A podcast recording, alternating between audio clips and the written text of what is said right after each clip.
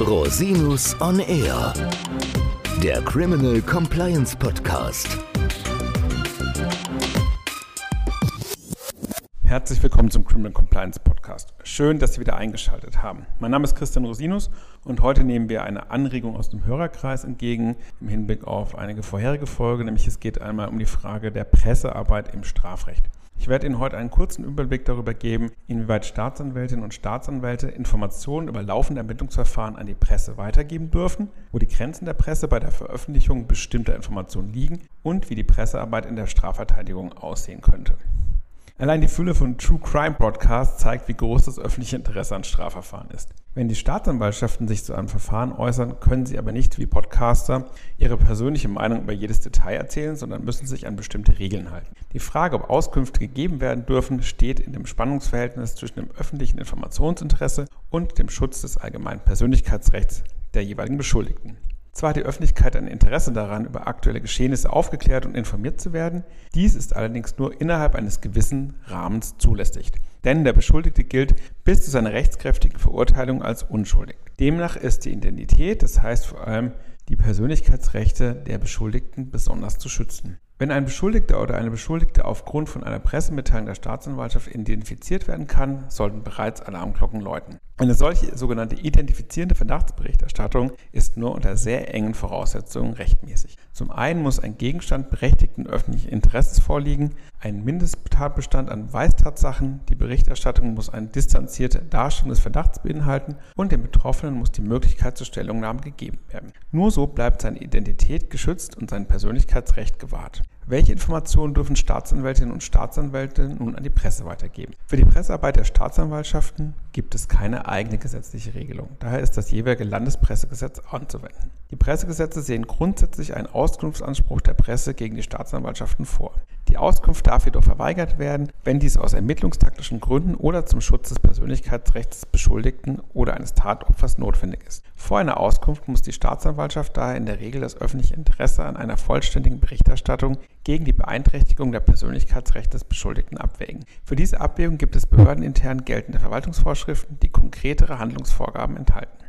Zentral ist, dass die Staatsanwaltschaften wie alle Behörden neutral bleiben müssen. Dazu gehört im Strafverfahren die besondere Beachtung der Unschuldsvermutung, weil allein durch die Nennung einer Person im Zusammenhang mit einem Strafverfahren ein Stigma denkbar ist, das nicht immer durch einen Freispruch beseitigt werden kann. Der Staatsanwalt, die Staatsanwältin hat demnach alles zu vermeiden, was zu einer nicht durch den Zweck des Ermittlungsverfahrens bedingten Bloßstellung des Beschuldigten oder der Beschuldigten führen kann.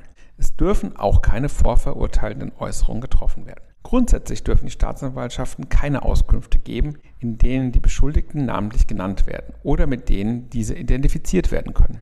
Denn das würde den Anspruch der Beschuldigten auf ein faires Verfahren beeinträchtigen und selbst bei einem Freispruch oder einer Einstellung des Verfahrens nachhaltig schaden.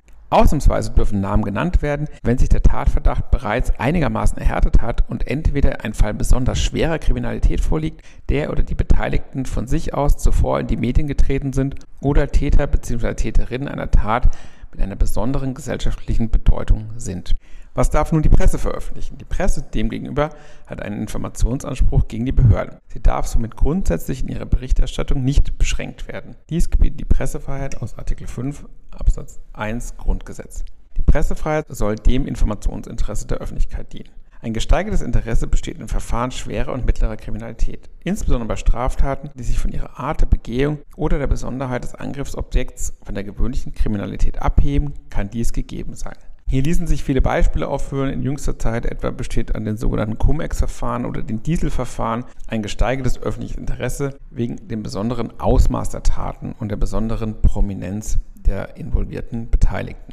Wenn eine Staatsanwaltschaft Auskünfte gibt, ist dies für die Presse als sogenannte privilegierte Quelle einzuordnen. Das bedeutet, die Presse darf davon ausgehen, dass eine Behörde wie die Staatsanwaltschaft als grundrechtsgebundene Institution sich stets wahrheitsgemäß äußert und insbesondere vor einer Berichterstattung alle widerstreitenden grundrechtlichen Interessen miteinander abwägt. Die Presse musste demnach grundsätzlich keine eigene Überprüfung des Wahrheitsgehalts vornehmen und auch davon ausgehen dürfen, dass sich bei einer De-Anonymisierung des Beschuldigten oder der Beschuldigten der Tatverdacht gegen diese insoweit erhärtet hat, dass eine Grundrechtsabwägung zu ihren Lasten ausgefallen ist. Allerdings weist der Bundesgerichtshof zum Schutz des Persönlichkeitsrechts der Beschuldigten darauf hin, dass auch die Medien sich an die Grundsätze der Verdachtsberichterstattung zu halten haben und selbst eine Güter- und Interessenabwägung vornehmen müssen. Denn besonders im Strafverfahren ist die Gefahr einer Vorverurteilung der Beschuldigten und damit einhergehender Rufschädigungen nachhaltiger Natur natürlich sehr groß. Der Schutz dieser Persönlichkeitsrechte ist ein herausragender Wert und von besonderer Bedeutung. Wie sieht nun die Pressearbeit auch der Strafverteidigung im Strafverfahren aus?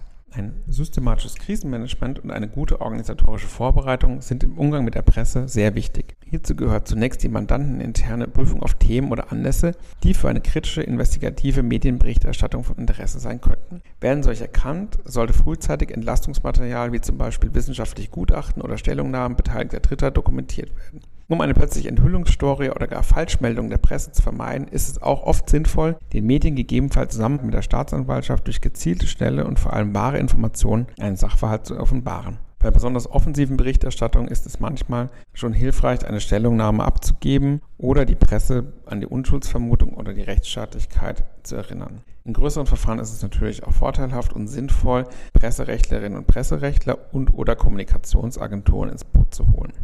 Im Falle gravierender Amtspflichtverstöße seitens öffentlicher Behörden, also wenn zum Beispiel Staatsanwältinnen und Staatsanwälte identifizierende Informationen an die Medien weitergeben, können die StrafverteidigerInnen sogar Klage vor den Verwaltungsgerichten erheben. Das ist allerdings äußerst selten der Fall. Im Falle gravierender Amtspflichtverstöße seitens öffentlicher Behörden kommen tatsächlich auch Klagen vor den Verwaltungsgerichten in Betracht. Das ist allerdings praktisch sehr selten der Fall. In diesem Kontext kann auch bei Persönlichkeitsverletzungen durch Medien an Geldentschädigungsansprüche gedacht werden. Im Falle von Falschberichterstattung können auch Schadensersatzansprüche begründet werden. Herzlichen Dank, dass Sie sich wieder die Zeit genommen haben, den Podcast zu hören. Falls Sie Fragen haben, wenden Sie sich bitte jederzeit gerne an mich unter info@rosinus-on-r.com. Bis zum nächsten Mal. Ich freue mich aufs Der Podcast stellt lediglich einen allgemeinen Überblick über rechtliche Themen dar und ersetzt selbstverständlich keine Rechtsberatung zu konkreten Fragestellungen im Einzelfall. Bei Fragen wenden Sie sich an Rechtsanwältinnen und Rechtsanwälte Ihres Vertrauens, natürlich auch gerne an uns. www.rosinus-on-r.com oder unter www.rosinus-partner.com.